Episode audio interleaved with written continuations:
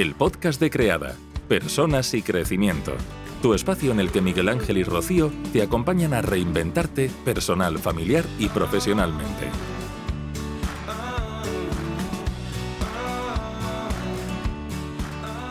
Hola, soy Miguel Ángel de creada.es y continuamos con el ciclo de entrevistas de casos reales de reinvención profesional, en el que mostramos a personas que en un momento dado dieron un giro a sus carreras para tener la vida que desean. Hoy eh, estoy con Noemí Seba, que es coach especializada en mujeres que quieren recuperar la relación consigo misma y aprender a construir relaciones más sanas. Hola Noemí, ¿cómo estás? Hola, ¿qué tal? Bueno, pues muy bien, con muchas ganas de charlar un ratito contigo.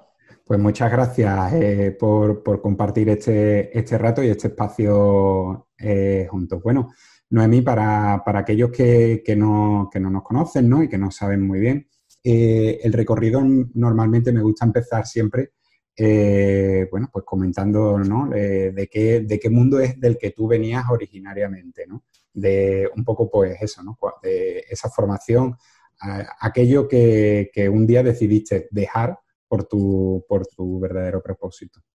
Sí, pues mira, yo siempre tuve, eh, como ya desde muy jovencita, muy clara la idea de que yo quería trabajar ayudando a mujeres, quería trabajar para mujeres pero estuve muchos años encontrando mi lugar, ¿no? Y entonces, bueno, en esa búsqueda pues he hecho muchísimas cosas y digamos que lo que más tiempo absorbió, ¿no? Por así decirlo, yo estuve muchos años, como nueve años, que es de donde venía esta última fase en el mundo de la moda.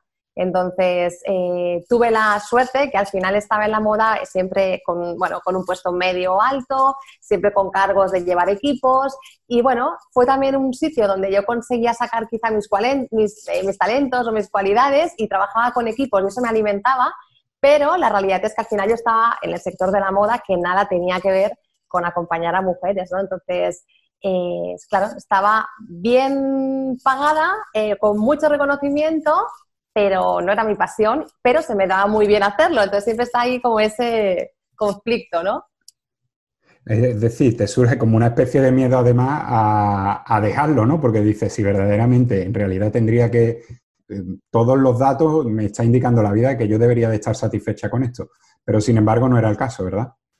Eso es, ¿no? Es como que además era como la conversación que tenía con amigas o con mi pareja, ¿no? Es, es algo que se te da tan bien de forma natural y, fíjate tú, ¿no? Has llegado hasta, pues eso, en puestos de, dirección, qué bien que se te da y, jolines, de un buen sueldo, ¿no? Pues qué seguridad y...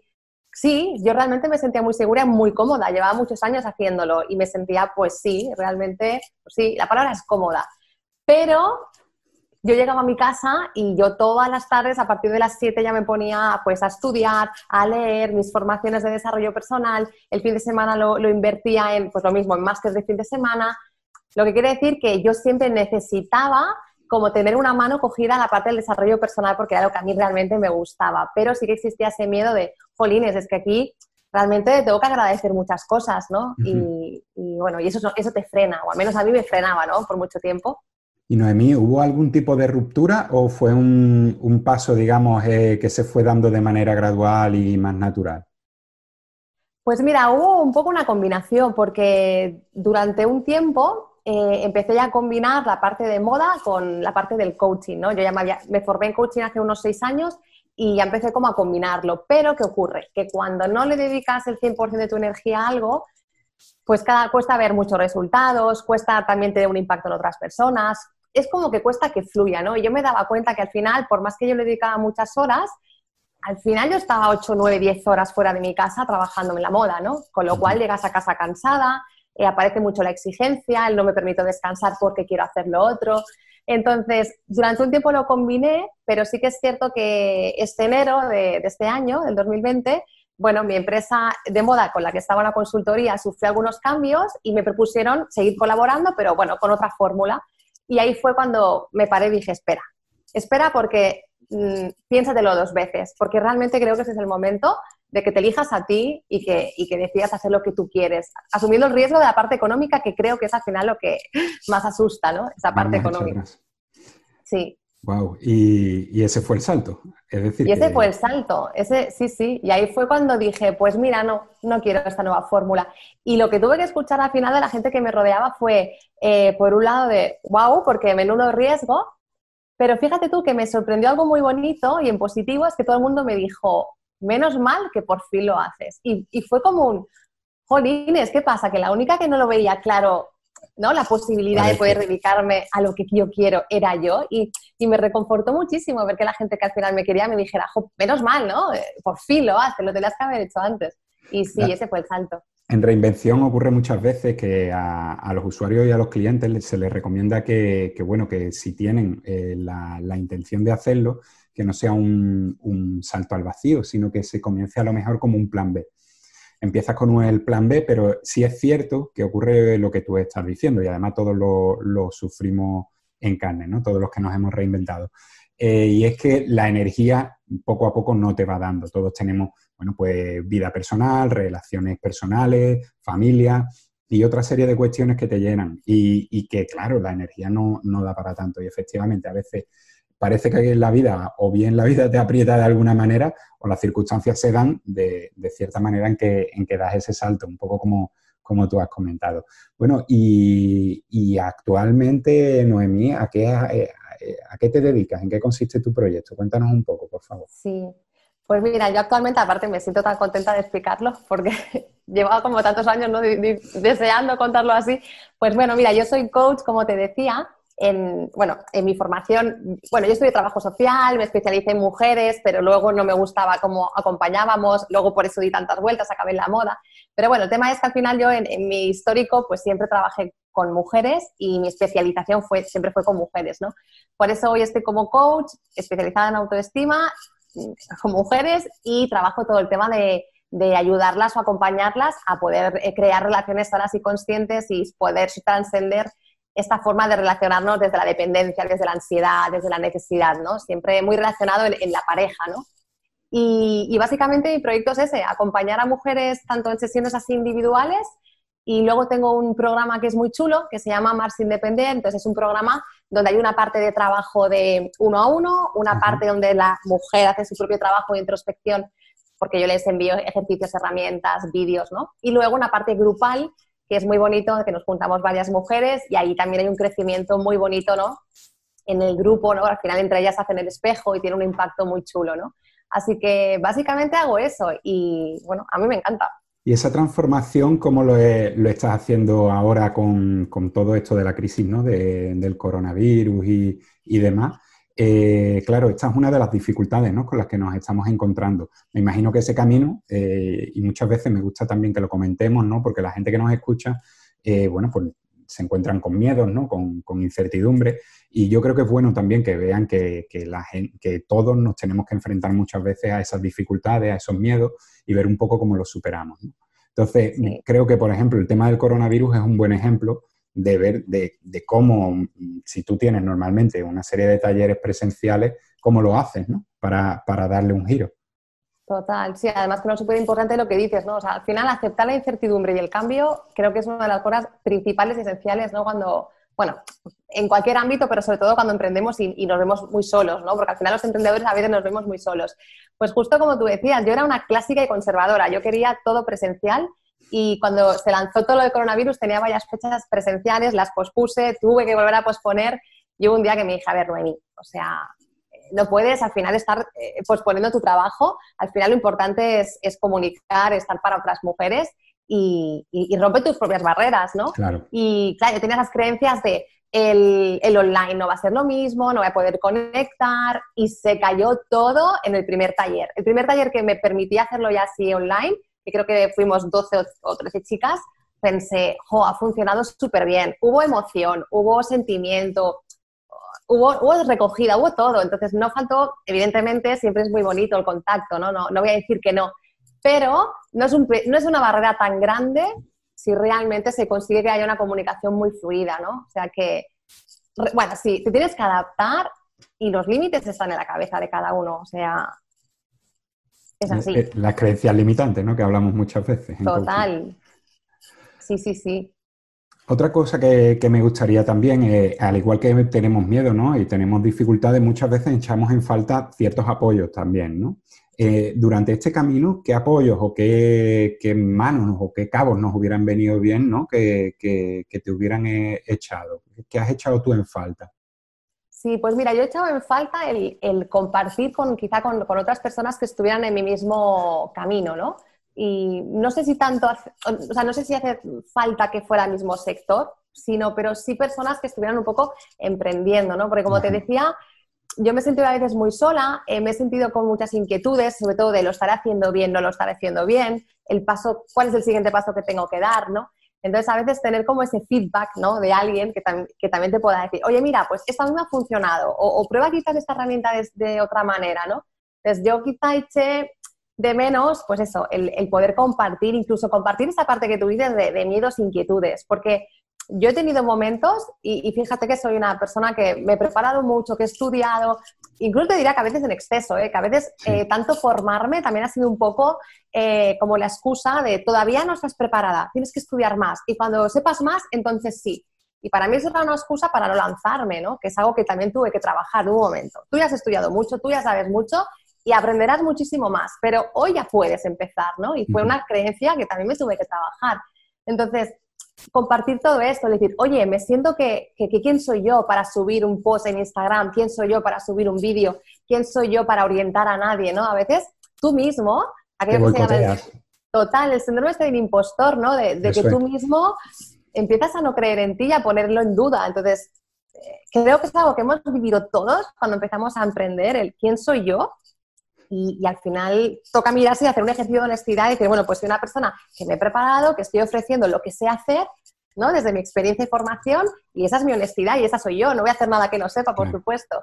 Pero cuidado, ¿eh? O sea, creo que es muy interesante compartirlo. Viene muy bien que lo que estás diciendo, porque en varias de las entrevistas que estamos haciendo, eh, una de las líneas transversales que aparece es que el, desarrollo personal siempre va de la mano del desarrollo profesional. Es decir, no me puedo reinventar profesionalmente si no me estoy mirando muchas veces, ¿no? Y yo no puedo transmitir algo en lo que yo no creo, no confío, no estoy alineado en esa serie de valores para poder transmitirlo precisamente. Eh, y creo que estás ofreciendo un ejemplo eh, clarísimo, ¿no? De que efectivamente ese síndrome del impostor, ese tipo de dudas que nos aparecen y que nos aparecen a todos durante un momento y que simplemente es, muchas veces, mm, yo creo, y no sé si estarás de acuerdo conmigo, en que se resuelve andando. Es decir, mucha, eh, eso que nos pasa, ¿no? De que no tengo suficiente formación, tengo que hacer un curso más, no me comunico lo suficientemente bien o siempre nos vamos boicoteando y es como, no, en realidad sí lo tienes todo, tienes la mochila supercargada, lo único que tienes es que empezar para irte empoderando, ¿verdad? Total. Y además a lo que tú dices añadir, que también creo que es súper importante, que la inseguridad, la duda, la incertidumbre, cada vez que damos un pasito, que tú dices, eso se soluciona andando, es que es así, pero cada pasito a veces nos va a acompañar esa incertidumbre y esa duda, porque lo nuevo al final nos hace sentirnos inseguros, nos exponemos, ¿no? Hacemos cosas que antes nunca hemos hecho. Entonces, eso no quiere decir que no estemos preparados, es que nos estamos exponiendo y toda exposición supone un riesgo y es normal que nos sintamos así, pero a veces parece como que si estudio más y me formo más, eso va a desaparecer. Y no, eso no va a desaparecer, porque cuando haces algo nuevo, eso ocurre. Y, pero hay que comprender que son emociones necesarias para la evolución, para el cambio, para el aprendizaje, y no tratar de evitarlas, ¿no? Estudiando más o con otras vías de escape. Entonces, bueno, ya está. Sí, me siento insegura, me planto delante, yo hago mi taller, jolines, que bien ha salido, cuántos han llevado las chicas, qué enriquecedor ha sido para mí, cuánto he aprendido yo. Y luego ahí viene todo lo contrario, la satisfacción, el orgullo, el agradecimiento. Entonces, traspasar ese, esa inseguridad, luego, jolines, nos trae todo lo demás. Total, sí, sí, sí, sí, así lo vivo yo. Noemí, ¿cómo te gustaría verte de aquí a, no sé, dos, tres años más o menos? ¿Cómo en este camino que estás eh, haciendo y recorriendo ahora mismo, cómo te gustaría verte dentro de, unos añitos?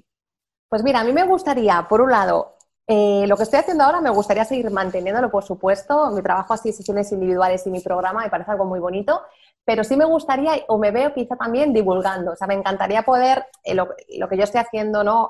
Las bases o los pilares, ¿no? O la idea principal de lo que yo hago, pues poder divulgarlo, ya fuera en escuelas, ya fuera sobre todo me, apetecería mucho llevar toda la parte de relaciones conscientes a, la prevención en adolescentes. Me encantaría porque creo que es un tema que no se, bueno, no se está trabajando o no como debería trabajarse y veo que las generaciones que vienen ahora vienen con las mismas creencias, el mismo mito romántico, la misma manera de relacionarse un poco tóxica y creo que es súper importante hacer una labor por aquí, ¿no? Entonces, me encantaría estar divulgando, creo que para adolescentes, el tema de prevención eh, de, relaciones tóxicas. Me parece súper interesante lo que estás diciendo y además espero que te esté sirviendo, que, esta plataforma y te salgan muchas más oportunidades de este tipo para, para, que, sea como un paso más, ¿no? Para esa divulgación y, y demás. ¿Y qué razón lleva Noemi con el tema de los adolescentes? Eh, muchas veces no, los adultos no somos conscientes, ¿no? Pero eh, para aquellos que hemos trabajado o trabajamos en educación, eh, llega a llamarnos mucho la atención como determinados prejuicios, determinadas cuestiones que pensamos que, después de tanta lucha, ¿no? De, tanta lucha por la igualdad, por el feminismo y demás, que deberían estar superadas y sin embargo, cuando tomas contacto con la realidad, Mm, a mí me ha ocurrido también, que me ha sorprendido, en este caso, mm, pero vamos, de manera desastrosa, cómo parece que en ciertas cosas hay que volver a hacer hincapié y, demás. No sé, eh, yo creo que lo que tú estás comentando de, divulgar y demás sería uno de los pasos, pero creo que probablemente habría que hacer muchas más cosas en ese sentido, ¿verdad? Total, o sea, creo que incluso lo que hablamos siempre, ¿no? O sea, toda la parte de inteligencia emocional, de cuidar nuestra autoestima, de, mm, la parte de, bueno, sí, al final es, estar muy conectados con nosotros. Al final venimos de, una cultura donde es muy estar para el otro, darle al otro, que necesita al otro, ¿no? Si yo estoy para mí es un punto egoísta. Y esto podemos extrapolar también a la relación. Hay relaciones donde la, la mujer entiende que el rol que tiene que tener es estar para el otro, dar, dar, dar, porque si doy me querrás más, si doy valgo más. Y esto, que nos puede sonar todavía como un poco antiguo, sigue pasando. Entonces, creo que esa parte tendría que estar no solo, como tú dices, que se divulgue o hacer pequeños talleres, sino que tendría que ser algo como que, que, viniera de base, ¿no? que ya desde bien pequeñitos nos enseñaran, porque nadie nos ha enseñado ni a cuidarnos a autoestima, nuestro amor propio, o comprender que es una relación sana, que es una relación tóxica, que es aquello que no tengo que tolerar porque lo que te contaba ¿no? de, las creencias del mito romántico, si yo he crecido pensando que quien me quiere me hará llorar, pues yo me voy a quedar en relaciones donde estoy sufriendo porque entiendo que es lo normal y no es lo normal. Entonces, yo veo como la gente joven todavía sigue justificando los celos, si se pone celoso es porque me quiere, si no quiere que vaya con mis amigas es porque quiere estar conmigo, ya, pero cuidado, ¿no? ¿Dónde empieza la libertad de uno y la del otro?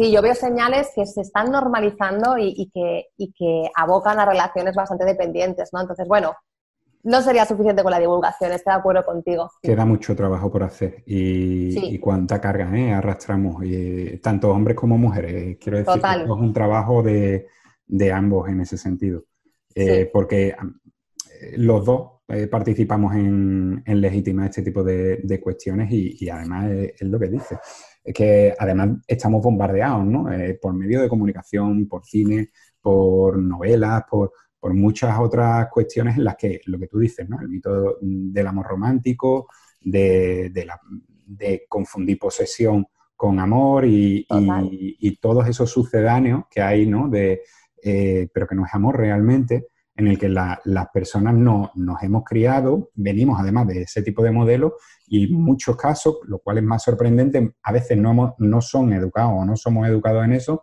pero por otro lado nos vienen esas influencias y claro, eso requiere un trabajo, un trabajo potente, bonito y necesario. Y yo creo que ahí quedan, como tú dices, mucho trabajo por hacer.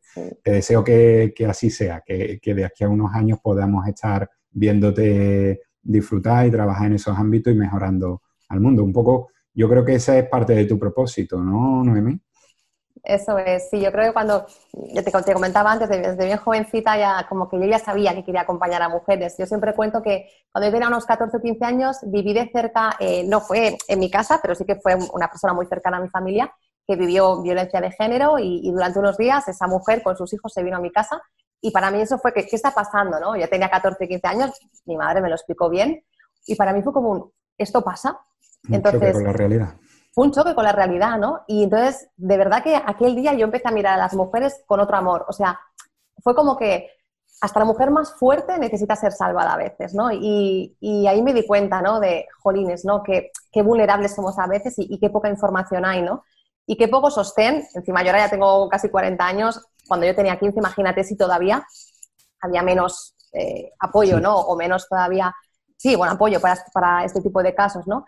Entonces, a partir de ahí ya fue mi búsqueda, ¿no? De ahí que luego hice trabajo social y, y todo lo demás, ¿no? Pero pero, bueno, he oído un poco de la pregunta, pero un poco lo que te quería decir es... pero, pero está muy bien, Noemí, porque además estamos hablando muchas veces de la ruptura eh, y en la mayor parte de las entrevistas que estamos haciendo nos ocurre que en diferentes casos, por ejemplo, hace eh, unas semanas hemos hablado con, David Vázquez, que es el único hombre que, que hemos hasta el momento entrevistado, y que él hablaba de la paternidad. Y era muy bonito porque eh, la mayor parte de las mujeres, no todas, pero muchas de ellas hablan de que cuando les llega la maternidad es cuando les, hace el clic de decir, bueno, vale, he trabajado en publicidad, he trabajado en hostelería, en lo que sea, pero ha llegado el momento de que me dedique a lo que yo verdaderamente he venido a hacer, ¿no?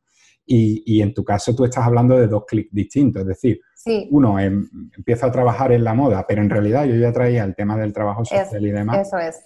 Y en realidad también viene ¿no? de mi adolescencia, de un momento ahí súper clave en el que conectas con, con, las dos cuestiones que tú estás diciendo. Por un lado, el, querer dentro de unos años empezar a trabajar con adolescentes y el conectar con aquel caso, ¿no? Total. Sí, sí, sí. De hecho, en mi web esto lo cuento porque para mí fue algo, sí, no sé, fue un antes y un después. Fue como mirar a las mujeres con otros ojos y evidentemente eh, lo que tú dices, ¿no? Em, creo que no hay que generalizar. Yo hablo mucho de mujeres porque me dedico más a las mujeres, ¿no? Pero creo que, es algo a revisar en hombres, mujeres, o sea, todo por igual, ¿no? Pero sí, que tú me preguntabas poco por mi visión, ¿no? Pues, o mi, mi propósito, pues sí, lo sentí ahí, lo, lo, sé clarísimamente que fue ahí. Otra cosa, como te decía, es encontrar luego desde qué lugar tú puedes hacer eso, ¿no? No siempre es fácil, porque hice trabajo social, fíjate, y aún así sentía que no, era todo muy burocrático, muy administrativo, que yo no tenía las herramientas para acompañar como a mí me gustaría acompañar. Y bueno, y ahí continúa la búsqueda, ¿no? Pero bueno, pero es bonito cuando uno siente, ¿no? Al final, qué es lo que quiere hacer. Sí. Eso es como lo de el, discurso ¿no? de Stanford que, que, hizo Steve Jobs. Habla de que durante la vida vas teniendo aprendizajes, ¿no? Que son como puntos y que después empiezas a unir y al final todo, todo coincide. Eh, la, la, pregunta un poco de cierre, ¿no? Que me gusta hacer es precisamente esa, ¿no? ¿Con qué aprendizaje eh, te quedarías ¿no? de, este camino? ¿Cuáles son aquellos aprendizajes que, te gustaría señalar? Wow, pues espérate, es que creo que hay tantos, pero venga, voy a intentar eh, resumir. Mira, un aprendizaje, em, además, este lo, comentaba hoy en la comida hablando con, con, mi chico, es, creo que nunca hay, o sea, no hay edad para nada. Me refiero, a veces parece como que la edad es un condicionante y, sé la sociedad, la sociedad que vivimos y sé el contexto en el que estamos, pero creo que, que hoy día al decir soy muy mayor para o... O sea, creo que todos al final siguiendo nuestro propósito y, evidentemente sabiendo dónde estamos y, qué podemos o no hacer con las cualidades que tiene cada uno, siendo, siendo, también realistas, pero también viendo lo que podemos aprender, creo que podemos hacer lo que nos propongamos y que no es tarde, ¿no? Me refiero, y una de las cosas que me he llevado es esa, que yo he dado muchísimas vueltas, pero como tú bien has dicho, nunca, nunca es tiempo perdido, ¿no? Y a veces yo en este camino sí tuve alguna vez la sensación de, ¿y si hace 10 años hubiera hecho esto? ¿Y si hace 5 años? Y hoy me, doy cuenta que no, que he tenido que hacer el camino exacto que he hecho para hoy sentirme como me siento, ¿no? Eh, cuando tengo delante a una mujer. Porque quizá a veces pienso, Jonines, si esto mismo lo hubiera vivido cuando tenía 30 años, imagínate, ¿no? Toda la trayectoria que tendría por delante. Eso es algo que yo me he dicho mucho.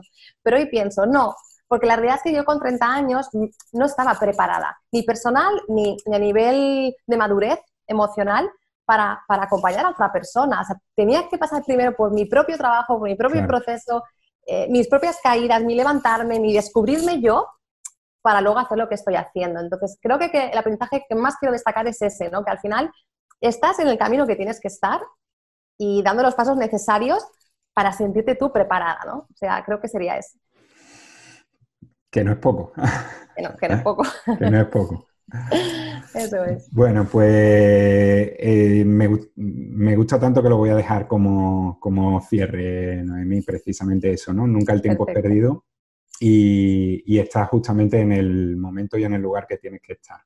sin, ya que hemos jugado tanto a, viajar en el tiempo hacia atrás y hacia adelante, creo que, esa es la, mejor conclusión que podemos sacar. Mm, muchas gracias, como te he dicho, Noemí. Mm, ha sido un auténtico placer y siento que podríamos seguir charlando y, y, demás. Eh, simplemente despedirnos diciendo, bueno, como comentamos siempre, que en Creada pensamos que todas las personas eh, tenemos el poder de crear nuestra propia historia y nuestra mm, propia vida, esa que soñamos y, que tú eres un, claro ejemplo y que hay que soñar con la cabeza en las nubes y, y los pies en la tierra. Muchísimas gracias, Noemí. Un abrazo.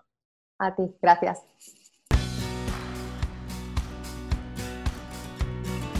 Y hasta aquí el episodio de hoy. Si te ha gustado puedes compartirlo para que pueda llegar a más personas.